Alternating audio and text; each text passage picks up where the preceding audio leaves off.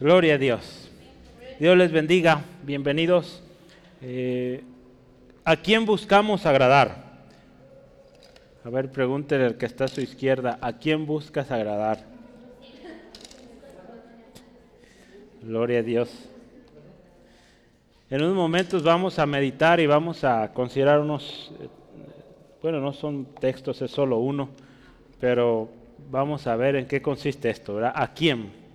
Eh, a veces decimos, yo busco agradar a Dios, pero nuestros actos, nuestra manera o estilo de vida no muestra esto, no lo refleja. Entonces hoy vamos a ver un ejemplo ahí en los Gálatas y pues estoy seguro que Dios nos va a enseñar hoy, ¿sí? Entonces, ¿qué le parece si lo leemos ese texto?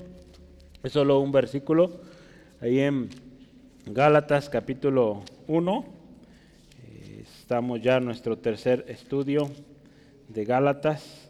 Entonces vamos a meditar. Dice así la palabra de Dios. Pues, ¿busco ahora el favor de los hombres o el de Dios? ¿O trato de agradar a los hombres? Pues si todavía agradara a los hombres, no sería siervo de Cristo. Vamos orando. Dios, gracias. Gracias por tu palabra viva, eficaz, poderosa, Señor, para transformar para redarguir, Dios, aún esas áreas en nuestra vida que no están correctas delante de ti, Señor. Esas áreas en nuestra vida ocultas, Señor, tu palabra las revela. Oh, gracias, Dios, por eso. Ayúdanos, Dios, a no ser solo oidores, sino ser hacedores de tu palabra, Señor. Porque si solo oímos, oímos y oímos, vamos a olvidar porque no estamos poniendo en práctica. Señor, queremos hacer, hacer aquello que tu palabra nos dice hacer. Padre, llevamos ante ti, Señor, hoy toda cosa que estorbe, Señor, todo dolor, aflicción, a tus pies, Señor Jesús. Toda preocupación a tus pies. Hoy descansamos en ti. Hoy solo confiamos en ti. En el nombre de Jesús. Amén. Vamos a continuar. Vaya inicio, ¿verdad? De esta carta cómo inició Pablo. La semana pasada hablábamos directo al punto. Eh, en lugar de elevar o iniciar con un agradecimiento, Pablo empieza directo. Estoy maravillado de que tan pronto se hayan alejado. En lugar de empezar, doy gracias a Dios por ustedes, por el buen testimonio, no. Qué tremenda cosa están haciendo. No entiendo cómo es posible, en otras palabras, ¿verdad? que tan pronto. Sin duda vamos a aprender mucho de esta carta, ¿verdad? Con este inicio tan disruptivo. Existen eh, entre los teólogos diferentes interpretaciones o, ubicaciones que le dan a este texto que acabamos de leer, el versículo 10. Algunos lo, lo colocan este verso como parte de lo que vimos la semana pasada, o sea, parte del texto que empieza del 6 y hasta el 10 lo consideran parte de. De hecho, por ejemplo, la Biblia que yo tengo aquí lo pone como el mismo tema de no hay otro evangelio. Varias Biblias lo ponen así. Hay otros que lo colocan más bien como parte del 11 y hasta el 2.10 o muy adelante, ¿no? Entonces, no sé cómo venga en su Biblia, pero eh, hay todo ahí un, un tema, si es de aquí, de allá. Pablo no escribió, acuérdense, en capítulos, versículos menos entonces él escribió de corrido, ¿verdad? Los versículos, los capítulos nos ayudan mucho, pero no necesariamente indican eh, un cambio de tema, ¿sí? Entonces es, es, bueno pensar en esto y, y pues considerar que, que de igual manera pues Dios nos va a hablar, por ahí nos va a bendecir. Entonces, sea que está parte de lo que vimos la semana pasada o de lo que veremos la próxima, está en medio y ayuda a las dos partes. ¿no? Y, vamos a empezar, miren, por la fuerza del lenguaje de Pablo, eh, en los versículos anteriores, ¿se acuerda? Dos veces dice, ¿verdad? Si alguno les trae otro evangelio diferente, ¿qué dice? Sea anatema, ¿verdad? Entonces, sea maldecido, sea maldito por Dios. Dos veces lo dice, ¿verdad? Una repetición lo veíamos la semana pasada con intencionalidad, con, con una razón de ser, ¿sí? Ahora estas dos palabras eh, en el versículo de alguna manera, eh, este, este, en este versículo nos enseñan algo. Fíjese, yo voy a leer algo aquí. Eh, definitivamente había un problema en, esta, en estas iglesias, ¿verdad? Acuérdense, Galacia era una región. Yo voy a leerle un, un pedacito ahí de lo que dice Richard Longenecker. Dice, evidentemente los judaizantes estaban afirmando que Pablo solo presentó la mitad del Evangelio en su misión evangelizadora en Galacia recortando deliberadamente su mensaje para obtener una respuesta más favorable. De hecho, podría haberle o podrían haberle aplicado epítetos. ¿Saben qué es eso? ¿No?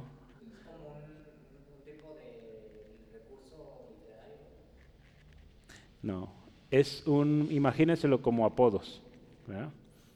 ¿Han oído la palabra epitafio? Es lo que ponen en las tumbas. El Padre amado, querido, gran luchador, o esas frases que ponen ahí. Ese es epitafio. Epitetos es algo similar, pero para alguien que todavía está vivo.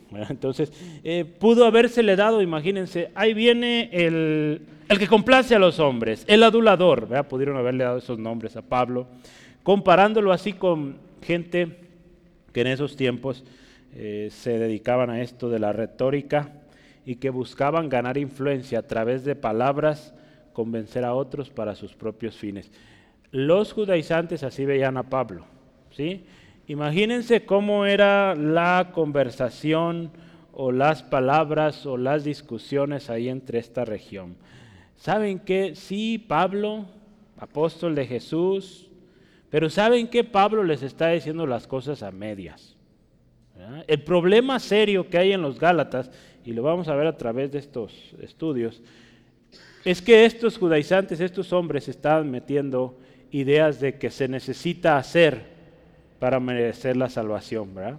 Se necesita obras para obtener la salvación. Ese era el gran problema y del cual Pablo está intencionadamente dirigiendo esta carta tan directa, porque acuérdense, no es por obras, no es por obras, es gracia de Dios en nuestra fe en el Señor Jesucristo que nos da la salvación. Entonces era un problema fuerte. Pero estos hombres creían en Jesucristo, sí, pero seguían todavía con sus tradiciones. Es probable que ellos conocían eh, a Pedro, a Santiago, a los diferentes apóstoles allá en Jerusalén, y estaban de acuerdo con ellos en lo que predicaban mientras Jerusalén o de Jerusalén se trataba. Pero acá afuera, acuérdese, Pablo tuvo lucha con ese respecto, ¿verdad? Fue criticado mucho. Muchos no lo consideraban apóstol, eh, muchos no lo consideraban siervo del Señor Jesús. Qué tremendo, ¿verdad? Lo veíamos ahí en Segunda de Corintios también, de este, este tipo de ataques que recibió Pablo. Entonces, esta gente lo, lo estaba de alguna manera contradiciendo y pues queriendo convencer a la gente en Galacia que, lo que Pablo había dicho estaba a medias y que lo había hecho así con el propósito de ganárselos. ¿sí? Eh, no, no, eh, no buscaba de alguna manera la verdad completa, eh, él buscaba un beneficio propio. Cuando vemos las palabras de Pablo aquí, él está diciendo, no es así. Y vamos a verlo las siguientes semanas, ¿no? Cómo se dirige Pablo. ¿sí? Sin duda estas afirmaciones o inferencias de sus oponentes estaban claramente refutadas, ¿verdad? No vengo así, Pablo les podría haber dicho y a través de su carta lo dice, ¿no? No vengo con intenciones dobles, el evangelio que he presentado es el mismo, ¿verdad? Entonces, en Éfeso o en, su carta a los Efesios somos salvos por gracia, no por obras, para que nadie se gloríe, ¿sí? Entonces, a través de este texto y de toda la carta vamos a ver, eh, así como también en otras cartas, Pablo dejaba claro, yo no vine con palabras aduladoras. ¿Se acuerda en Corintios? Dijo, yo no vine con palabras de humana sabiduría. ¿Sí? Entonces, eh, no buscaba eso Pablo. En aquel tiempo sí, sí lo había. Mucha gente engañadora que usaba la retórica, la, oratoria para convencer y lograr sus propios fines. Pero Pablo no era así. ¿Verdad? Pablo desde que inicia su carta, vea cómo lo describe. Pablo, apóstol, y entre paréntesis, a ver, no de hombres, ni por hombre, sino por Jesucristo y por Dios Padre que le resucitó a los muertos. ¿sí? Entonces e, él empieza, ¿saben qué? Yo vengo en nombre del Señor, no vengo, nadie me está enviando, no hay un interés, no hay una doble intención, no. ¿sí? Hay un texto que nos, eh, hay varios que Pablo refleja ahí, pero donde él muestra claramente sus intenciones y que a veces la gente siempre va a tomar las cosas a su beneplácito o a su beneficio. Y ve ahí 1 Corintios 10:33. Muchos pudieron haber tomado, a veces toman este texto de manera incorrecta y dice así, como también yo en todas las cosas agrado a todos. Decir, wow, está agradando a todos. No procurando mi propio beneficio, sino el de ellos, sino el de muchos, perdón, para que sean salvos. Fíjese, si Pablo dice, yo procuro el bien de los demás, de otros, o agradar a otros, es porque busca, dice ahí, que sean edificados, que sean salvos. ¿sí? Y ahí dice, no busco mi propio bien. ¿sí? Cuando usted y yo ministramos, hermanos, no debemos buscar nuestro propio bien. Ser reconocidos, ser famosos, no. Si a alguien vamos a ser famoso o vamos a dar a conocer es a Cristo no a nosotros. Sí, Primera de Tesalonicenses también. Primera de Tesalonicenses capítulo 2, eh, versículos 4 al 6. Vamos a ver así la palabra del Señor. 2, 4 al 6 de Primera de Tesalonicenses.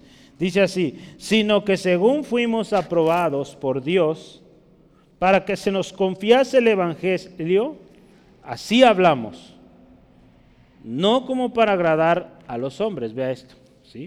Sino a Dios, que prueba nuestros corazones. Porque nunca usamos de palabras, escuche esto, vea, lo que están diciendo sus oponentes, lisonjeras, como sabéis, ni encubrimos avaricia.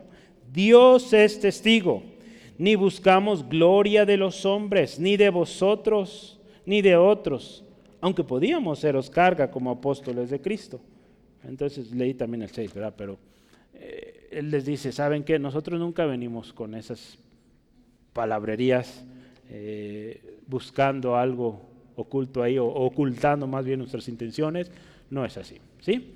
Entonces, hay un problema, ¿verdad? hay un problema serio en, en los Gálatas o en toda la gente ahí en Galacia. Una pregunta, ¿está grabando? ¿Sí? Ok, muy bien. Hay un problema serio en estos hermanos y como dice el versículo 6, ¿verdad? Pablo está sorprendido. ¿Qué tan rápido se hayan alejado de aquel que los llamó? ¿Sí? Sin duda algo fuerte, aparentemente convincente, tuvo que haber pasado entre los Gálatas para que optaran en este evangelio distinto. Cuando pensamos y meditamos esto, imagínese el caso, ¿cómo, cómo, o qué pasaría? ¿Cómo estuvo la cosa ahí? Pablo no describe necesariamente cómo fue la situación, pero algo fuerte tuvo que haber pasado, ¿sí? Para que los Gálatas cayeran en tal error, para que los Gálatas empezaran a escuchar esas voces y empezaran a querer caminar ahí, ¿sí? Eh, hay un problema ahí grande, definitivamente. Imagínense, ¿qué, pudo haber sido? Hay un problema serio. El hermano R.S. Sproul decía, eh, o, o le llama a este problema, y ahorita lo voy a explicar, líneas de amor. ¿Qué es eso? Líneas de amor. Vamos a verlo.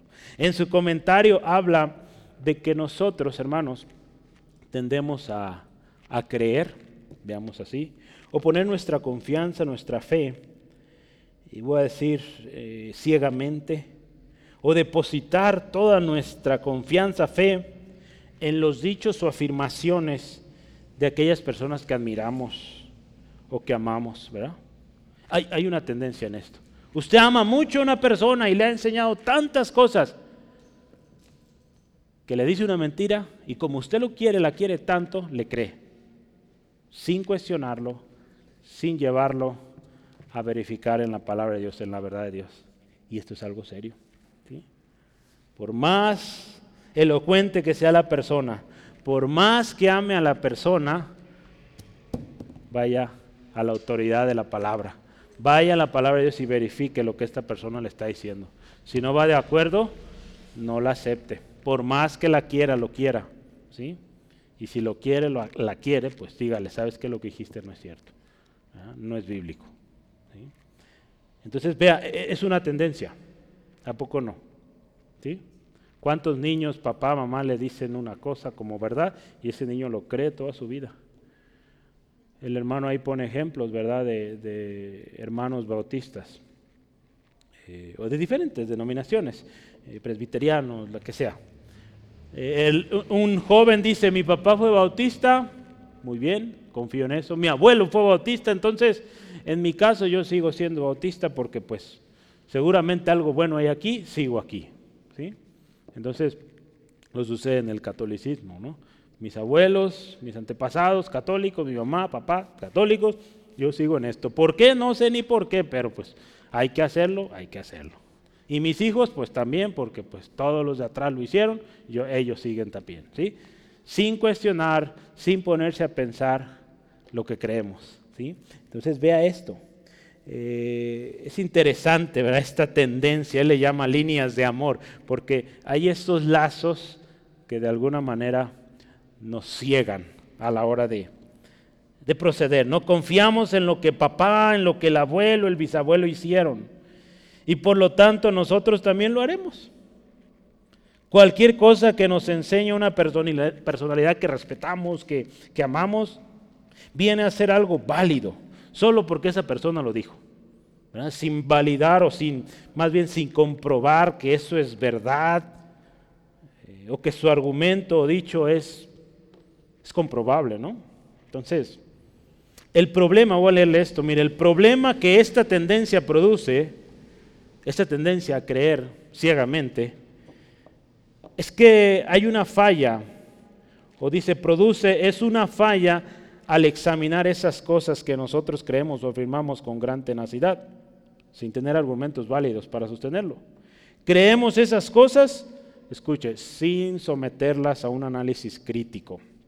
¿Verdad? Eh, fue interesante, este hermano daba clases eh, de, de, en este caso, filosofía en una universidad, y un día llegó e hizo esta pregunta.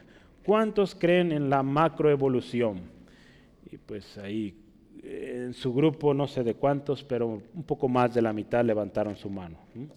Ok, muy bien, de esas tantas personas, cinco levanten su mano y van a explicar su argumento. ¿Por qué creen en eso? El primero, un valiente por ahí, trató de explicar la parte biológica, dijo es que eh, los aminoácidos y todo este rollo de los microorganismos, pues dieron eh, lugar a la evolución. ¿Ok? Su respuesta. El siguiente o la siguiente, creo que fue una señorita, dice, pues es que así nos lo enseñaron. Desde que aprendí o de que tengo recuerdos de la biología, eso me enseñaron y pues así lo creo. Muy bien, eso le enseñaron. Ese no es un argumento válido, hay que comprobarlo. Otros tres habían levantado su mano y al final no tenían argumento válido. ¿sí? Ese es un ejemplo, ¿verdad? De una de las creencias más grandes y predominantes en el mundo, que muchos dicen creer y ni siquiera saben por qué creen esto. Lo hemos visto en las, en las marchas, por ejemplo, que hubo ayer, o en estas marchas que, que suceden de las universidades, eh, jóvenes que pues van ahí en el relajo, les preguntan, ¿por qué estás aquí? Pues es que los profes me dijeron que viniera. Es que si no vengo me quitan calificación o tantas... Eh, excusas que realmente no saben el porqué de la manifestación, la razón de, ¿no? Entonces, eh, es una tendencia. No es algo raro. Entonces, yo pongo ejemplos y créame que todos hemos caído de una u otra manera en esto. Porque papá lo dijo, porque mamá lo dijo, porque el maestro lo dijo y creemos. Entonces, tenemos que tener mucho cuidado en esto. Tan solo, vamos a platicarlo, espérame. Hay mucho contenido hoy, espérame, Braulio, ¿sale? Tan solo imaginemos cómo era el escenario que vivía Galacia, cómo era la situación en las iglesias. Sí, imagine esto, tenemos judíos o, judaizantes, ¿verdad? Como se le, norma, eh, se le suele nombrar en estos tiempos, poniendo en duda el evangelio que Pablo predicaba. ¿sí? Y con eso, y también más peligroso, ¿verdad? Eh, una cosa, eh, Pablo decía, pues bueno, están criticando, yo soy siervo del Señor, voy a seguir hablando la verdad.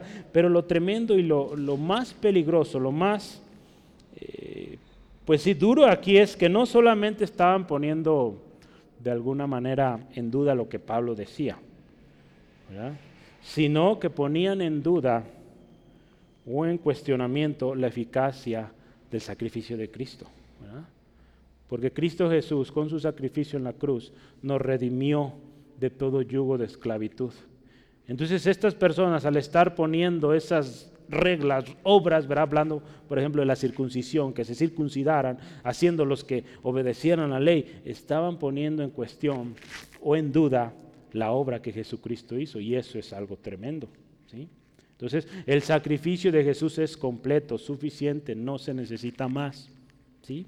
Por lo tanto, estas personas estaban en un serio problema y para este serio problema pues se requerían medidas firmes e inmediatas, ¿sí? Entonces, hermanos, ante este tipo de situaciones, cuando se pone en duda o ataca directamente a la veracidad del Evangelio, tenemos que tomar esas medidas, ¿sí? Voy a leerle otra porción aquí. Escuche esto. Hay una falacia. ¿Sabe cuál es la falacia? Una falacia es un engaño, un fraude, una mentira. Eso es una, eso es una falacia. Hay una falacia informal que encontramos constantemente repetida en el mundo a través de la prensa y de la televisión. Una, no, muchas, ¿verdad? Aquí el autor va a hablar de una. Se llama, escuche esta falacia, la falacia informal del argumentum ad populum. ¿sí? Lo voy a anotar ahí. Es una falacia, un engaño, una mentira. Entonces póngale ahí, eh, la voy a anotar aquí, la falacia. Es bien interesante esto porque muchos hemos caído en este tipo de, errores, de mentiras, ¿sí? Eh, la falacia del, deme un segundo, es que este usa latín, entonces este es más fácil escribirlo, pero ya se me perdió aquí, allá.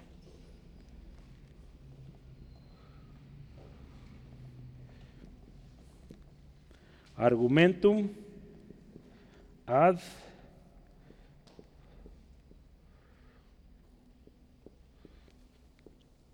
este, esta, frase es latín, ¿sí? La falacia de argumentum ad populum, ¿sí? ¿Qué significa eso? Porque todo lo hacen también yo lo voy a hacer. Es el argumento eh, de alguna manera, esta falacia significa un argumento para el populacho. ¿Han oído esa frase? El populacho, se oye chistosa, pero sí existe, es una palabra, que es el pueblo, o el, pueblo común. Eh, o una falacia para el pueblo, o sea, el argumento de que lo que el pueblo dice es la verdad. A veces este tema de la democracia cae en esto, porque a veces eh, se quiere implementar democracia en muchas cosas que no debería haber democracia. Porque cuando involucramos eh, al pueblo en temas que el pueblo no sabe, pues de nada sirve. Se van a cometer errores tremendos. ¿Sí? Entonces, en términos simples, vamos a ponerlo. Esto es algo como decir, 60 mil personas no pueden estar equivocadas. Si 60 mil personas dijeron, es verdad como un programa. Si 100 mexicanos dijeron, no podemos tomar eso como una verdad. Entonces, eh, si algo sabemos que es la verdad, pues es la palabra de Dios. Y, y, en asuntos como estos, pues debemos ir a la autoridad de la palabra. Fíjese, vamos adelante. Usted, en este caso, en, en este tipo de falacia, en este tipo de engaño, Determina la verdad no solo por las líneas del amor, no solo por la cercanía a la persona, sino haciendo una encuesta. ¿A algunos les suena eh, común esto en los últimos tiempos, las encuestas? El autor usa una frase aquí bien, bien chistosa que, quise traducirla y pues no, no funciona. Es you count noses, o tú cuentas narices. En español eso pues dice, no, no hace sentido. Pero ese you count noses o tú cuentas narices se trata de que tú haces encuestas o buscas el voto de la gente para tomar una decisión, ¿sí? para definir tu opinión. ¿sí? Eh, tú quieres eh, poner una postura en cuanto a algo, tomas una encuesta y lo que diga la mayoría, tú te añades a esa mayoría. Imagínate qué terrible cosa. En lugar de ir a la palabra, en lugar de ponerse a estudiar sobre el tema, siendo cualquier tipo de tema, ¿no? Ir al recurso correcto, a los libros, a los materiales certificados para entender sobre el tema, ¿no? Eh, es una tendencia, hermanos, que escuchamos en el noticiero favorito y es verdad, lo dijo este famoso eh, presentador de noticias, lo creo. No debe ser así, ¿sale? Entonces por eso hay tanto error, tanta falta de información hoy en nuestros días, ¿sí? Entonces, eh, este tipo de falacia que hablamos determina la verdad con base en lo que la mayoría dice. Voy a leerle lo siguiente. Nada es más irritante e intolerable para el status quo con toda su sabiduría, poder y fuerza que la palabra de Dios. ¿Sí? Nada hay más irritante, intolerable para aquel que se cree sabio en su propia cabeza, que la verdad de la palabra de Dios. Cuando usted los confronta con la palabra de Dios, los tumba y es algo irritante, no quieren escuchar, ¿sí? Por naturaleza, como seres humanos, despreciamos la sabiduría y los principios de la palabra de Dios, por naturaleza. Desde Adán, hermanos, desde Eva, despreciaron lo que Dios dijo, la palabra de Dios, y eso lo venimos trayendo nosotros. Hay una naturaleza pecaminosa. Por naturaleza rechazamos lo que Dios dice. Por naturaleza, hermanos, votamos en contra. Vea tan solo al Señor Jesucristo. Los hombres más sabios de su tiempo, los que conocían la palabra, las escrituras, cómo votaron para que Jesús fuera crucificado. Vea, es una tendencia de la cual nosotros tenemos que ser cuidadosos. Cristo nos hizo libres de eso. Pero si volvemos a caer en los mandamientos de hombre, en no escudriñar la palabra de Dios, podemos volver a ese yugo de esclavitud y es tremendo, ¿sí? Jeremías vivió algo muy similar, siglos antes de que Pablo estuviera escribiendo esto, pero Pablo lo volvió a vivir con las iglesias a las cuales él servía y sin duda hoy seguimos con el mismo problema, gente que sigue lo que el pueblo dice, ¿sí? lo que la mayoría dice. Pues si la mayoría dice, yo le doy también. No está bien eso, ¿sí? Tenemos que ser cuidadosos, hermanos. Por algo la palabra nos ha estado exhortando mucho a poner diligencia, a escudriñar la palabra, a enamorarnos de su palabra. Pero ahí es nuestra oración, hermanos, que cada uno nos enamoremos del Señor, que no lo hagamos porque hay que hacerlo. Eh, ayer estábamos platicando, los martes tengo una reunión, les he dicho esto con pastores y, hablamos de esto. ¿Cuántas veces nuestro tiempo con Dios su hojita de tiempo con Dios, por decirlo de una manera, es nomás un check en una lista. Tenemos una lista que tenemos que hacer en la semana, ok, ya hice lo de hoy, ya, vámonos, ya cumplí, vámonos a lo que sigue. ¿Cuántas veces se convierte esa lectura, esa meditación de la palabra en eso? Y no me diga que no, no ha pasado, a todos nos ha pasado, que se convierte en un, de alguna manera, algo sistemático que, que ya no disfrutamos tiempo de ponernos a pensar y cuestionarnos un examen de conciencia y Señor, esto se ha convertido en algo que no debe ser. Ayúdame a volver a mi primer amor. ¿sí? En Jeremías, Jeremías vivió una situación similar, ¿verdad? En Jeremías capítulo 2, versículo 5, dice así la palabra de Dios. Así dijo Jehová, ¿qué maldad hallaron en mí vuestros padres que se alejaron de mí y se fueron tras la vanidad y se hicieron vanos? Vea esto. Dios diciendo, qué mal encontraron en mí. Se alejaron tras su vanidad, hicieron cosas sucias, vanas, en pos de otros dioses. ¿Qué pasó ahí? Si habían recibido la revelación más preciosa, más perfecta, maravillas habían visto y se alejaron. ¿Cuántas veces nosotros lo hemos hecho, hermanos? Tantas cosas que Dios ha hecho en nuestras vidas, tanta palabra que Dios nos ha dado y sin embargo optamos por seguir la tendencia, lo que el mundo, lo que la gente está diciendo. Y no vamos a su palabra. ¿sí? Dios nos dice hoy, vuelve, vuelve a la palabra y obedécela. Ayer hablamos de esto, la obediencia, dar pasos de obediencia en el curso discipulado. Romanos 3, Romanos 3, 10 en adelante. ¿Qué dice la palabra? Fíjese. Como está escrito, no hay justo ni aún uno. No hay quien entienda. No hay quien busque a Dios. Todos se desviaron. A una y se hicieron inútiles. No hay quien haga lo bueno. No hay ni siquiera uno. Vea qué triste situación. Verá cuando seguimos las tendencias. Dice ahí, todos a una, todos se desviaron. Hay esa tendencia, desviarse, no buscar a Dios, porque es más fácil otras cosas que Dios, que su palabra. Entonces, este era el problema de los Gálatas. Y que de seguir así representaría algo tremendo. Hubo exhortación para los Gálatas o toda esa región de Galacia. Y podemos ver la historia. No pusieron mucha atención. Porque vea lo que sucede hoy en esa región. Para que entre el Evangelio es durísimo. Los cristianos son perseguidos. Cuando hace muchísimos años era donde había cristianos por donde quiera. Entonces no nos extrañemos, hermanos, eso puede pasarnos a nosotros si descuidamos. La tendencia a escuchar al hombre y no a Dios continúa.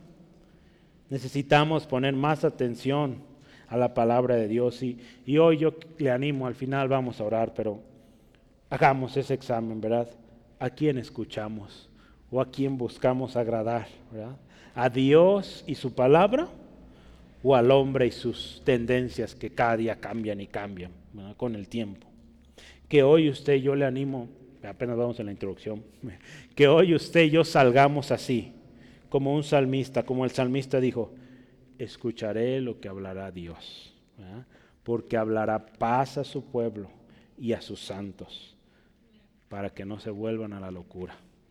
Entonces, hemos usado este texto para muchos otros contextos, pero hoy hablemoslo así. Señor, yo voy a escuchar lo que tú dices. Yo no me quiero volver como estas personas legalistas, eh, loco, loca, no. Señor, yo quiero seguir en tu camino. Yo quiero seguirte. ¿sí? Salmo 85, 8. Gloria a Dios. Gloria al Señor, tenemos al Espíritu Santo. Él nos va a guiar a toda verdad, hermano, hermana, y nos va a enseñar, ¿sí? Pero hay que buscar hay que buscar su llenura, ¿sí? Entonces vamos adelante. Eh, como le decía, apenas terminamos la introducción, La introducción hoy era algo extensa. Gloria a Dios. Vamos al, al primer punto. Número uno, buscando el favor. Número uno. Y esto va a estar asociado a una, a una pregunta.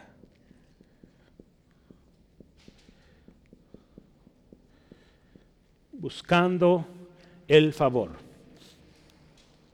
¿Qué nos dice aquí este texto? ¿Cuál es la primera pregunta? ¿Busco ahora el favor de los hombres o el de Dios? Eh, buscar el favor en diferentes versiones, algunas dicen, trato de persuadir, trato de ganarme la aprobación de los hombres o de Dios. Esta primera pregunta, podemos decir que es una pregunta retórica porque obviamente sabemos cuál es la respuesta, ¿verdad o no? ¿Busco ahora agradar a Dios o a, los hombres? Lo dije al revés, ¿verdad? Pero están los dos. Busco ahora agradar, perdón, ahora el favor, perdón, de los hombres o el de Dios. Es lógica la respuesta, ¿no? Buscamos el favor de Dios, no de los hombres. ¿Sí? Podemos verlo con una pregunta retórica que es obvia su respuesta. Los apóstoles, fíjese, tenían claro esto. Dentro de ellos Pablo lo tenían claro. Y ellos sabían a quién debían su lealtad y de quién deberían buscar la aprobación, no de los hombres, sino del Señor. Hechos 5:29. Yo quiero, tenga su Biblia lista porque voy a darle varios textos, entonces tenga listo. Hechos 5:29. Hechos 5:29 dice así, cuando Pedro y Juan son perseguidos, son, eh, son cuestionados, ¿qué dicen ahí? Hechos 5:29 dice, respondiendo Pedro y los apóstoles dijeron, es necesario obedecer a Dios antes que los hombres. ¿Sí? Ellos le están diciendo, no hablen más de ese nombre. ¿El nombre de quién? El nombre de Cristo. No prediquen más de ese Jesús. Y ellos le dicen, es necesario que obedezcamos a Dios antes que los hombres. Sí, estos eh, hombres, con convicción que, como mencionábamos ¿verdad? en el tiempo de oración, vaya eh, pues tiempo que el Señor tuvo que pasar con ellos, situaciones que tuvieron que vivir, pero sirvieron para que su fe, su firmeza, pues estuviera lista para estos tiempos. ¿sí? En 1 Corintios 9, 27 dice la palabra de Dios así, sino que golpeo mi cuerpo, ahí está hablando Pablo, y lo pongo en servidumbre. No sea que habiendo sido heraldo para otros, yo mismo venga a ser eliminado. Si Pablo ahí en otras palabras, yo busco ser aprobado también por el Señor, ¿no? ¿De qué serviría, verdad? También dice la palabra, ganar a todo el mundo si al final perdemos nuestra alma. Tenemos que buscar el favor de Dios y no el de los hombres. Según de Timoteo 2.15, usted se lo sabe de memoria. Hay que procurar ser aprobados siervos, siervas aprobados por Dios. Y hemos de buscar el favor de alguien. Si hemos de buscar el favor de alguien, siempre ha de ser primero Dios. ¿sí? Si usted, hermano, hermana, primero busca el favor, la gracia de Dios, créame que hay una consecuencia y hay una consecuencia buena. Y si usted primero busca agradar a Dios antes que los hombres, como ya veímos, vimos, perdón, usted va a hallar favor delante de los hombres. Hay un texto que nos va a ayudar a esto. Proverbios 3, 3 al 4. Proverbios 3, 3 al 4. Dice la palabra del Señor. Nunca se aparte de ti la misericordia y la verdad. Átalas a tu cuello. Escríbelas en la tabla de tu corazón. Y escucha esto y hallarás gracia y buena opinión, escucha esto, ante los ojos de Dios y de los hombres. Hay un orden. Primero hallamos favor delante de Dios, después para con los hombres. Si en los primeros cristianos, ahí en Hechos 2, 46 y 47, dice la palabra que comían con alegría y sencillez de corazón pero dice algo, ellos alabando a Dios, o sea, agradando, buscando agradar a Dios, y lo siguiente dice, teniendo favor con todo el pueblo. Entonces, si usted se fija, primero alabamos a Dios, ¿sí? Entonces no va a quedar nada para alabar a la gente o para buscar el agrado de la gente. Pero si usted así lo hace, si yo así lo hago, si agradamos o buscamos encontrar el favor de Dios primero, pues vamos a hallar favor para con nuestros semejantes. Jeremías vivió también un tiempo difícil, tremendo, con gran oposición. Eh, ¿Cómo sucedía? Jeremías ahí lo expresa, ¿verdad? Se ha dicho Jeremías, el profeta que lloraba mucho, el profeta llorón, ¿verdad? Eh, porque fíjese, qué, feo era esto. Mucho nos ha tocado vivirlo, pero eh, él le tocaba en vivo y hasta golpes recibía, cárceles. Imagínese, este caso. Él va ante una multitud, ante el pueblo, ante las autoridades, y dice, el Señor dice esto. Y llegaban los falsos y decían, no es cierto lo que dice Jeremías, no le crean. No viene juicio, no es cierto. Nos va a ir bien, vamos a ser muy prósperos y todo esto. Imagínese qué tremendo, ¿no? La oposición que vivía, que vivía Jeremías. Y sin embargo Dios le seguía diciendo, ve y dilo. Iba otra vez, la palabra del Señor dice esto. Y llegaban los otros, no se crean, es mentira. No, eh, Jeremías está loco. Vea qué feo esto. Qué tremenda oposición. Venían los falsos y decían, no escuchen a Jeremías, no es cierto lo que dice. Sin embargo, hermanos, en palabras de Jeremías, él dice esto. Había un fuego ardiendo en su corazón que hacía que Él siguiera hablando. Entonces, pues, ese fuego que siga ardiendo en nosotros, hermano. Y no dejemos de hablar la palabra del Señor, porque el día que usted calle, quién sabe, y hasta se va con ellos, con los falsos. Entonces, no, calle, hable lo que el Señor dice, ¿sí? Eh, Jeremías 27 al 9, vamos a leer estas palabras de Jeremías. Es un lamento ahí que él empieza a hablar. Jeremías 27 al 9 dice, Vea eh, cómo habla Jeremías ahí, su corazón. Me sedujiste, oh Jehová, y fui seducido. Más fuerte fuiste que yo y me venciste, ¿verdad? Eh, Jeremías luchaba, Señor, es que no escuchan, es que llegan estos y me, me acaban mi discurso porque me lo contradicen todo. Escuche esto, cada día he sido escarnecido. Cada cual se burla de mí, se burlaban, imagínense, qué feo. Porque cuántas veces hablo, doy voces, grito, violencia y destrucción, porque la palabra de Jehová me ha sido para afrenta y escarnio cada día. Y dije, vea, esto, esto se proponía Jeremías, no me acordaré más de él, ni hablaré más en su nombre. No obstante, escuche esto, había en mi corazón como un fuego ardiente metido en mis huesos, traté de sufrirlo, traté de aguantarlo, ¿y qué dice? No pude. Entonces, bueno, ante tal eh, intensidad, ante tal insistencia, y pues más si viene del Señor, pues hay que hacerlo. Porque si viene de Dios, créame, viene con respaldo. Entonces, sí va a ser difícil, ¿verdad? Esas situaciones cuando usted da palabra y pues la gente no entiende o no quiere escuchar. A Samuel Dios le dijo, no te rechazan a ti, me han rechazado a mí. Entonces, pero sí hay esos momentos, ¿verdad? Como Jeremías, Señor, pues ya no quisiera predicar, ya no quisiera hablar porque pues no va bien, pero había ese fuego que lo hacía hablar. Quiso aguantarse, no pudo. La oposición que vivieron tanto Jeremías como Pablo no les detuvo. ¿sí? A seguir hablando la verdad de Dios.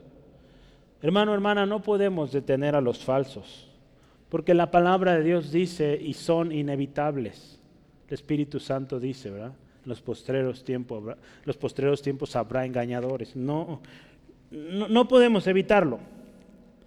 Pero a nosotros nos corresponde seguir dando el mensaje de la verdad, el Evangelio de manera fiel y buscando que el Señor siempre sea exaltado, no nosotros, no buscando la aprobación, no, queriendo adaptar el Evangelio o, para favorecer a los hombres o para ganar adeptos. No, no, no. Vamos a seguir hablando la palabra de Dios con amor, pero con firmeza, con la verdad. ¿sí? No comprometiendo. ¿sí? Porque al final, hermano, Dios siempre va a respaldar. Dios siempre ha respaldado a los suyos. ¿Y a los falsos? Juicio tremendo. Entonces, seamos pacientes. En Jeremías 23, Jeremías 23, 28 al 32, vea lo que dice el Señor. Jeremías 23, 28 al 32. ¿Qué dice? El profeta que tuviere sueño, cuente su sueño. En otras palabras, si trae sueños y trae para, déjalo que hable.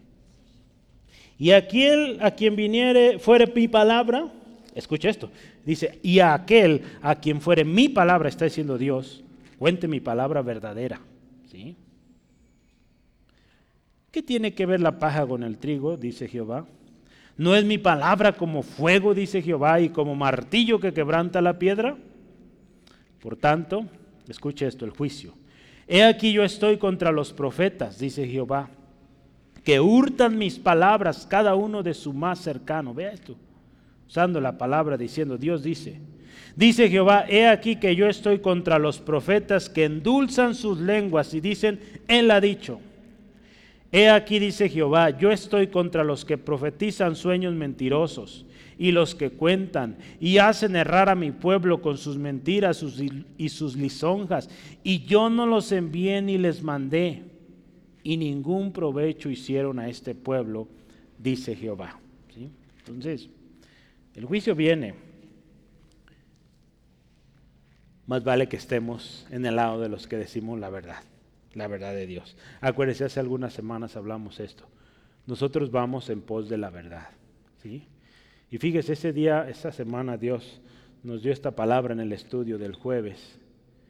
Eh, y un día después o dos días después, yo tuve que enfrentar una situación muy dura que en lo personal me costó mucho pero me recordó estas palabras. Nosotros vamos en pos de la verdad. ¿sí? Algunas de las personas ahí pues me vieron mal por cómo hablé.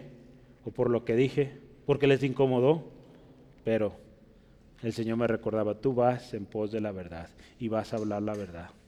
Y bueno, pues sí se siente feo el, rechazo de la gente, pero mejor el de la gente y no el de Dios. ¿Sí, amén? Entonces, hermanos, no busquemos el favor de los hombres, busquemos el favor de Dios. ¿sí? Si hay que buscar el favor, hay que buscar el de Dios. ¿sí? Entonces, no busque agradar a la gente. Cristo nos enseñó con su mismo ejemplo. Cuando Jesús está a punto de ir a la cruz, ahí en el monte, en Lucas 22, 42, Él le dice, Señor, no se haga como yo quiero, no se haga mi voluntad, sino la tuya. ¿sí? Entonces, Señor, que sea como tú como tú dices. ¿Sí, amén? Gloria a Dios. Entonces, primera pregunta terminada. Segunda. Segundo punto. Tratando de agradar. Este también viene con una con una pregunta. Vamos a meditar un poco ahí. Tratando de agradar. Esta la busqué en varias versiones y en todas usa una palabra, una frase muy similar. La pregunta es, ¿o trato de agradar a los hombres? Es otra pregunta retórica que sin duda usted y yo sabemos a quién debemos agradar. Si vamos a agradar a alguien es agradar a Dios, ¿verdad? Sí, amén. ¿O estamos mal? A Dios, ¿verdad? A Dios primero. R. Sproul también, nuestro hermano, él decía en su comentario, él comparte una experiencia ahí en el libro. El otro día se los traje, pues ya no lo, bueno, allá está arriba, pero ahí está la historia completa. Pero él cuenta una experiencia muy tremenda que él vivió hace algunos años, en los noventas, eh, cuando hubo esta, no es algo nuevo, pero hubo esta, de alguna manera, eh, trataron de hacer como unión. Eh, o proyectos entre diferentes iglesias, y no solo evangélicas, había de todo, en pos de, por ejemplo, luchar en contra de estos temas como el aborto, eh, que era algo común en aquellos tiempos, cosas relacionadas a esto, ¿no? Eh, y, y lo tremendo que sucedió es que, pues, muchos cristianos se unieron a este movimiento, donde había pues católicos, eh, mormones, testigos de Jehová, de todo, era una revoltura. Eh, tratando de hacer esa unión con un mismo propósito, un mismo deseo de presentarse ante las eh, autoridades y poner su postura en contra de todo aquello que se estaba llevando a cabo. Entonces, el hermano ahí explica a través de su, su escrito que nada bueno puede traer eso. Él habla que eso sucedió en los 90. Él se opuso, se opuso a ese movimiento y muchos lo despreciaron. Amigos con los cuales él había estudiado, había enseñado, había ministrado, lo dejaron de hablar, dejaron de comunicarse. Y pues él expresa ahí, cuando tú buscas este tipo de uniones, lo que estás haciendo, estás buscando agradar a los hombres antes que a Dios. Pero porque ¿qué estás haciendo? Ok, tenemos diferencias, pero mira, ¿sabes qué? No hay problema. Está bien, me, uno contigo porque queremos lograr esto. No está buscando agradar a Dios. Está buscando agradar a aquellos para lograr un objetivo.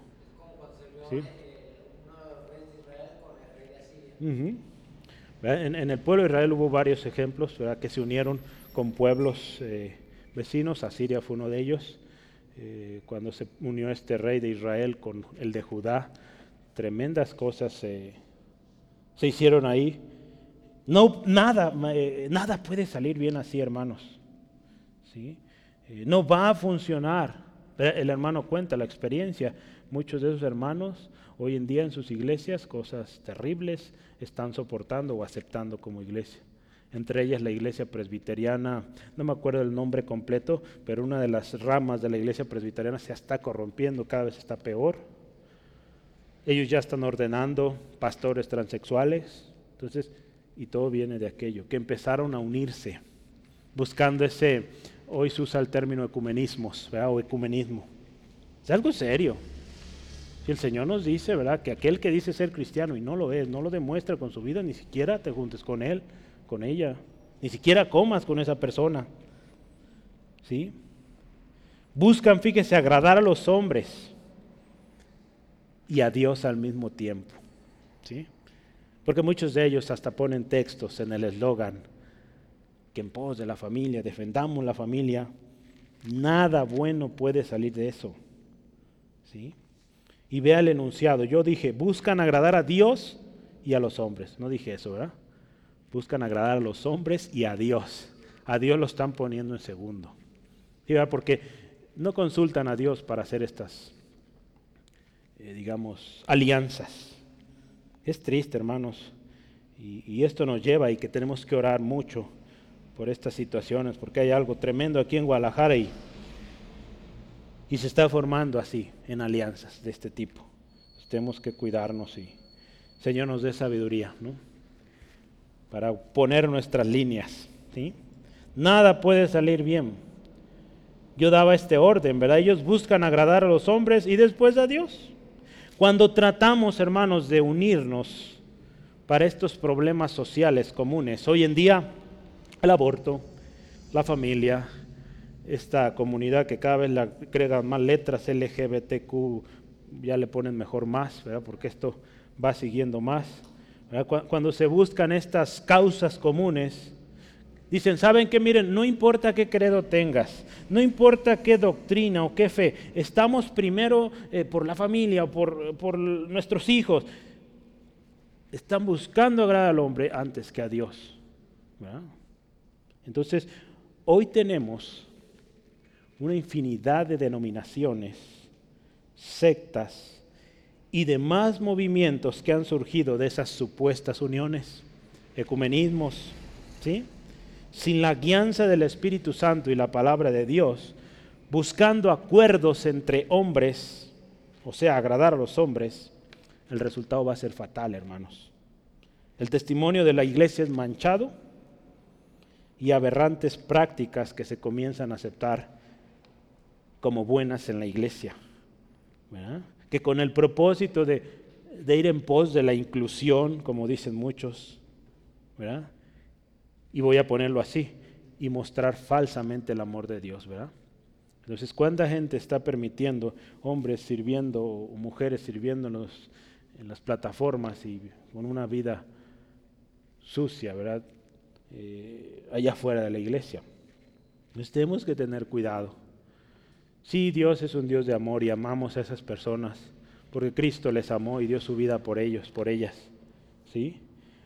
Pero hermanos, esas alianzas nada bueno traen. Si usted y yo vamos a agradar, vamos a agradar a Dios. ¿sí?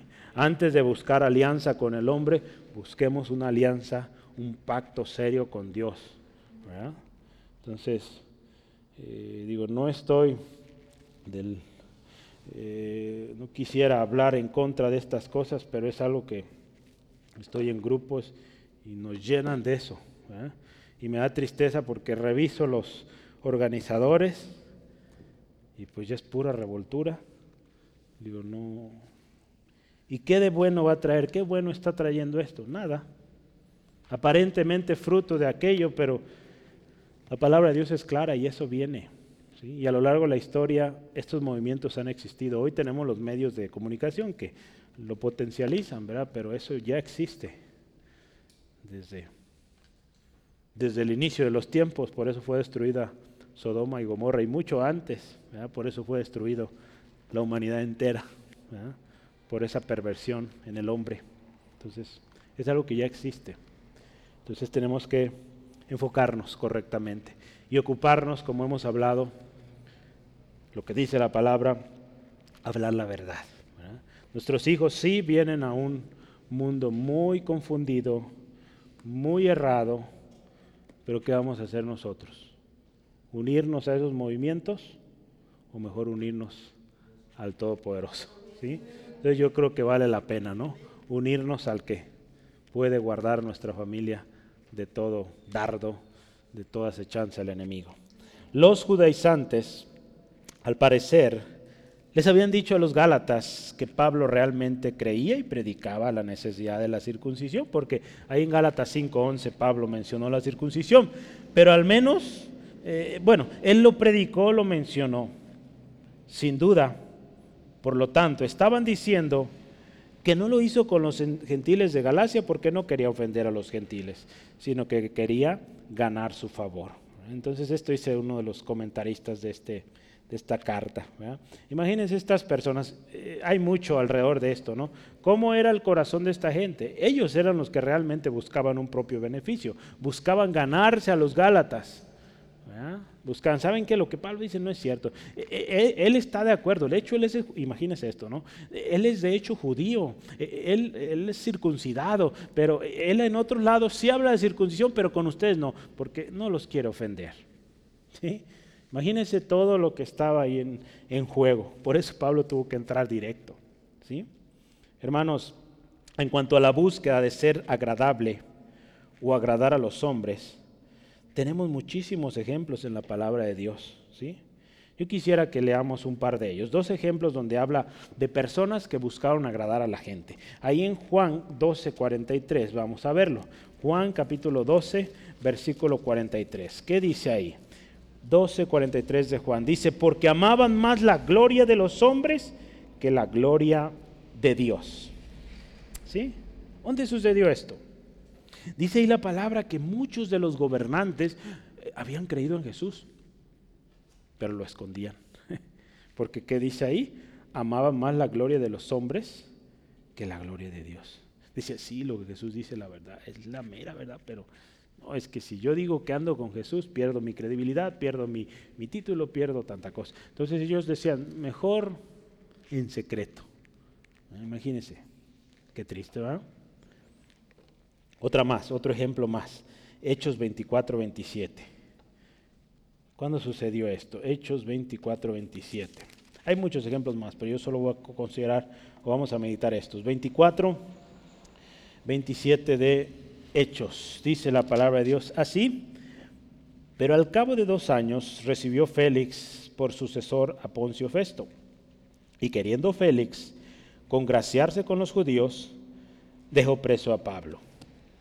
Otro hombre que también dice, eh, estuvo casi persuadido por Pablo, junto con otros reyes ahí que lo visitaban, pero él, él dice, bueno, yo ya voy a cambiar de puesto, viene otro, entonces para quedar bien, sigo dejando a Pablo preso.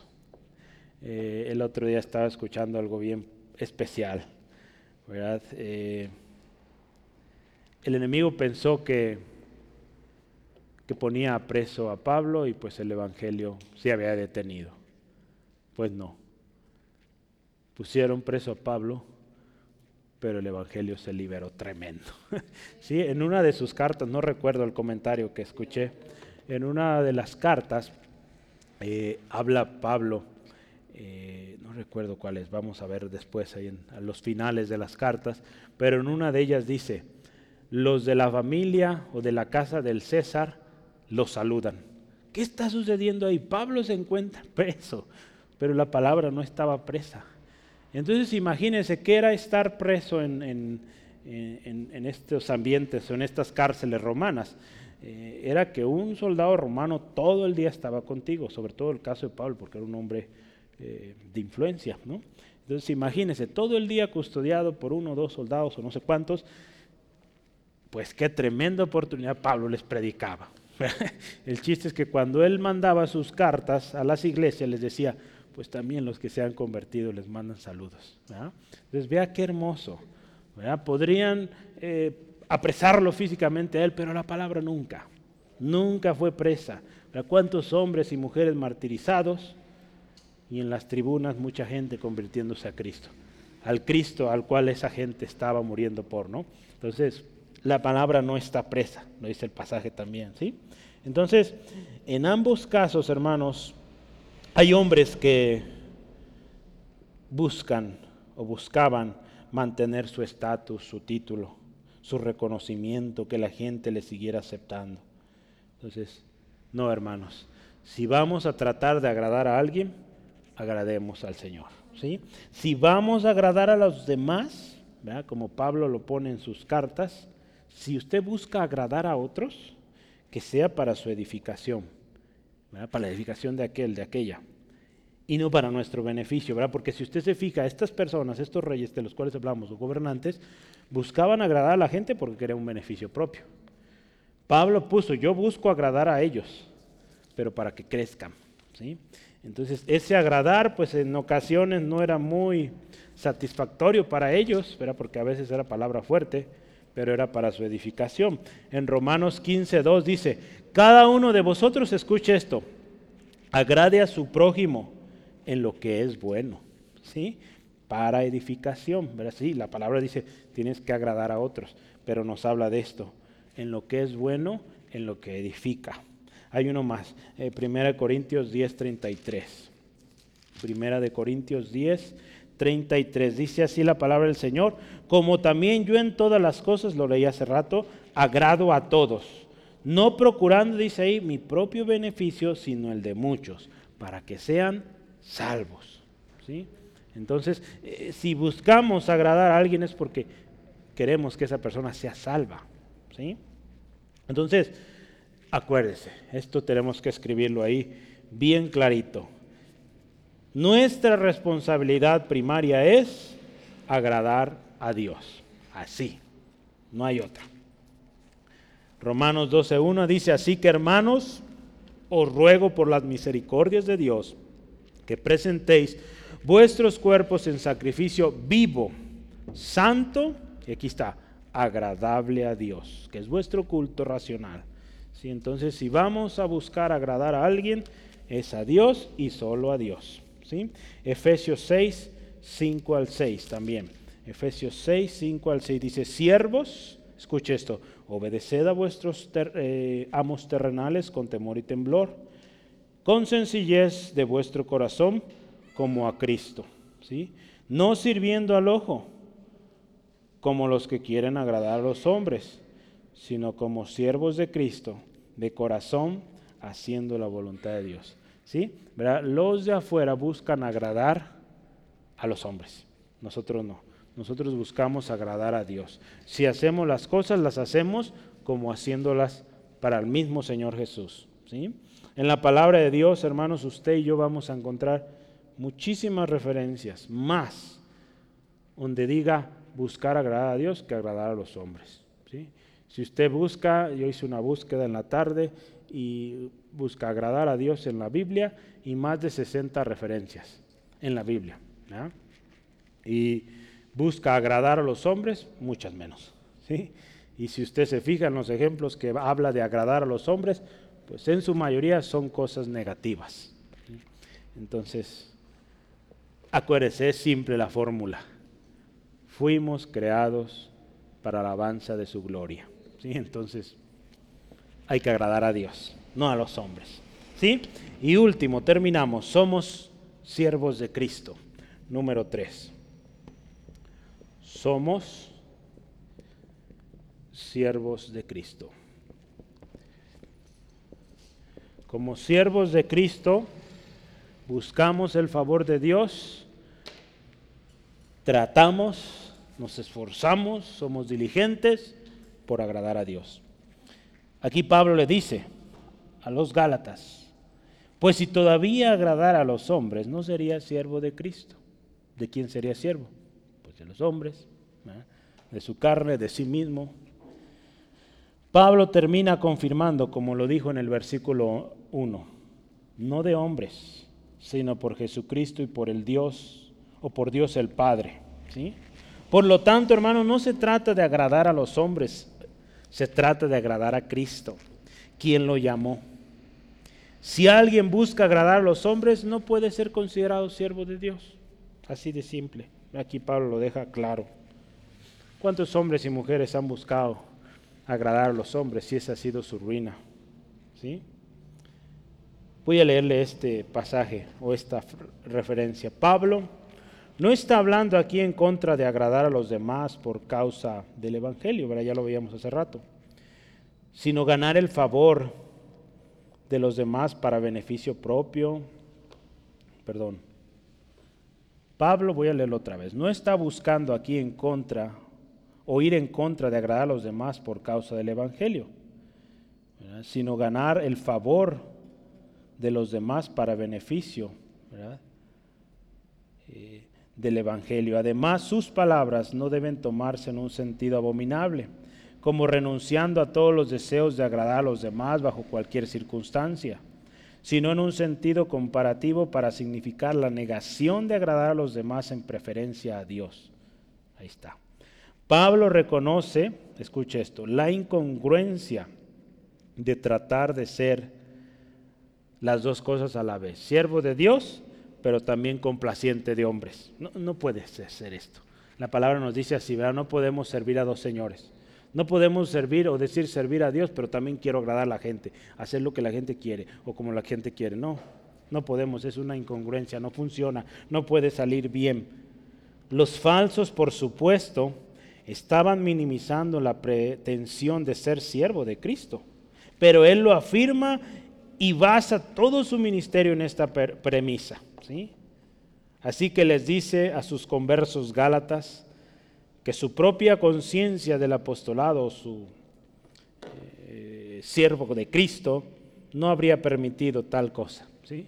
Entonces Él les dice, ¿saben qué? Miren, ustedes dicen, o los falsos, o aquellos que lo están queriendo confundir, dicen que yo busco mi beneficio, que busco agradar a la gente. No, miren, desde el principio les digo, yo no busco agradar a los hombres, busco agradar a Dios.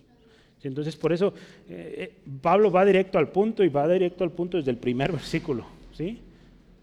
Pablo apóstol, no de hombres, ni de hombres, sino de Cristo. ¿sí?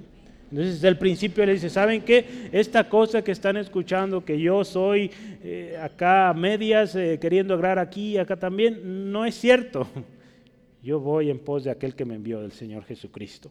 ¿sí?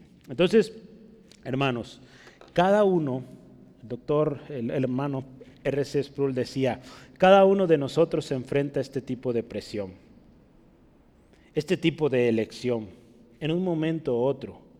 Cuando lo que es popular, escuche esto, cuando lo que es popular recibirá el aplauso de los hombres. ¿Verdad cuántas veces? La palabra lo dice, ¿verdad? Van a llamar bueno a lo malo y a lo malo bueno. ¿sí? Entonces, cuando esto suceda, usted y yo ya lo hemos vivido quizá, vamos a ver eso de que aquello malo Aquello que es popular va a recibir el aplauso, la grandeza, los premios, los reconocimientos. Sin embargo, escuche esto, no importa cuántos aplausos recibamos del hombre, si no obtenemos la aprobación de Dios, no es nada. Si quieres ser un cristiano, no puedes ser complacedor de hombres. Llamar a un hombre complaciente y al mismo tiempo siervo de Cristo son dos cosas incompatibles. Es una cosa o la otra. ¿Le agradas al Señor o le agradas a tus amigos? Si tienes que cortar, acuérdese, con toda línea de amor en este planeta, pues saca tus tijeras por el bien de Jesús y por el bien de su reino. Ya me gustó cómo lo puso ahí. Si has de cortar con eso, pues de una vez saca las tijeras y corta aquello, ¿sí? Porque no te va a servir de nada buscar el aplauso, buscar el reconocimiento de la gente. La obediencia de, eh, Cristo Jesús hasta la cruz fue porque Él buscaba agradar a aquel que lo envió. Él buscaba hacer la voluntad de Dios. Jesús pudo haber, eh, pudo haber sido un gran líder, soportado por eh, o respaldado, patrocinado por los escribas, por los fariseos, porque usted se fija desde niño, ¿verdad? quedaron sorprendidos de ese niño, de ese adolescente que hablaba con tal eh, precisión, conocimiento de las escrituras. Él pudo haber sido también respaldado por los gobernantes que le seguían, ¿verdad? Porque ya vimos, había gobernantes que reconocían a Jesús y, se cuadraban, por decirlo de una manera. Él pudo haber sido respaldado y haber sido una gran eh, personalidad en cuanto política se refiere, ¿no? Pero él vino a agradar a Dios, a cumplir el propósito de redención que el Padre le había encomendado. ¿sí? Por lo tanto, esto requirió un sacrificio, una entrega total a la voluntad del Padre, a la voluntad de aquel que servía. Entonces, hermano, hermana, es altamente probable, casi le puedo asegurar, que no va a ser usted y yo reconocidos por lo que hagamos. Al contrario, vamos a ser criticados, juzgados, y pues quizás hasta nos toque ser perseguidos por ello. Pero sepa que un día allá, en la gloria, tendremos galardón y recibiremos coronas, un montón de coronas, pero no son para usted ni para mí, son para dárselas otra vez a Él. ¿Sí, amén? Porque Él recibe la gloria siempre. ¿sí? Entonces, ahora nosotros, hermanos, somos siervos de aquel que no escatimó ser igual a Dios como cosa que aferrarse, sino que se despojó a sí mismo, tomando forma de siervo hecho semejante a los hombres, y estando en la condición de hombre, se humilló a sí mismo, haciéndose obediente hasta la muerte y muerte de cruz. Yo le animo, sigamos ese ejemplo, el ejemplo de Jesús. Seamos sus siervos y sirvamos solo para su gloria. ¿sí? Y pues yo voy a terminar esta conclusión de quién vamos a buscar el favor. De Dios y solo de Dios. ¿sí? Si así lo hacemos, Él mismo nos va a ayudar también a hallar gracia y favor para con los hombres. Nunca olvide este orden, Dios. Dios primero, nunca segundo, nunca tercero. ¿sí? ¿A quién vamos a agradar? A Cristo y solo a Cristo, porque somos sus siervos. ¿sí? Seamos diligentes en conocer su palabra y serle obedientes. Cortemos, ¿verdad? como veíamos hace rato, con toda línea de amor que nos ciega eh, o que nos hace ir en contra de la voluntad del Señor. El Espíritu Santo nos va a revelar, nos va a guiar, nos va a enseñar todas las cosas. Acuérdese que el favor de Dios es lo más importante con lo que podemos contar. ¿sí? Agradar a Dios es lo primordial en nuestra vida. Somos siervos de Cristo porque buscamos agradarle a Él y solo a Él. ¿sí? Seamos también, acuérdese, siervos que predicamos la palabra de manera fiel, sin alteración. Y yo quiero terminar con este texto. Nunca olvide esto. La palabra lo dice al final de la Biblia, ¿sí? En los últimos versículos, Apocalipsis 22, 18 al 19. Dice esto, escuche.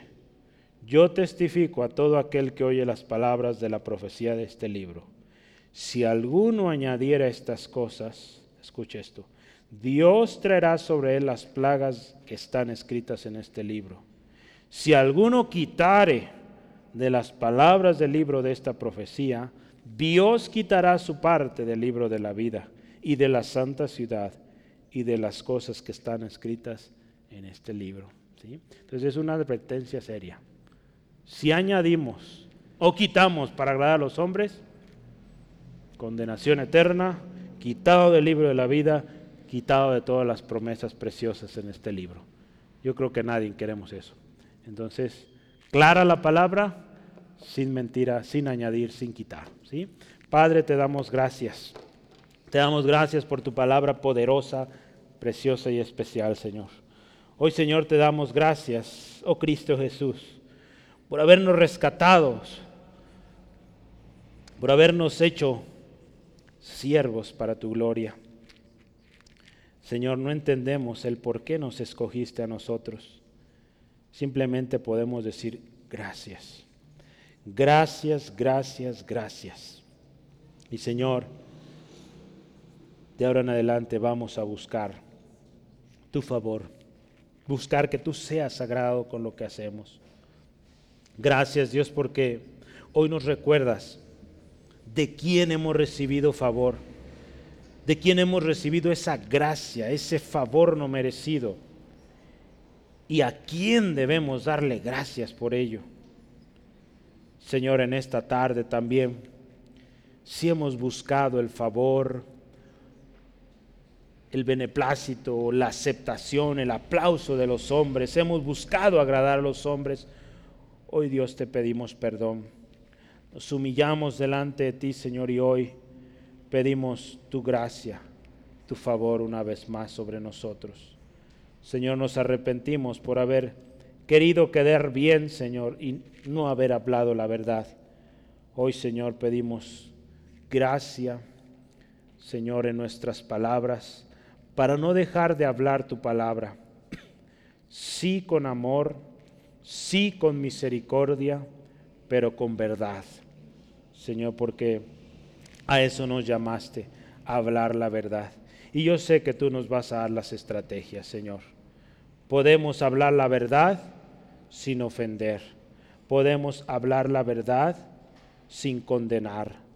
Señor, porque tú no nos condenaste, al contrario, nos diste vida, nos diste oportunidad. Ayúdanos y danos un corazón como el tuyo, Jesús. Hacemos un compromiso de siervos que te quieren agradar, Señor.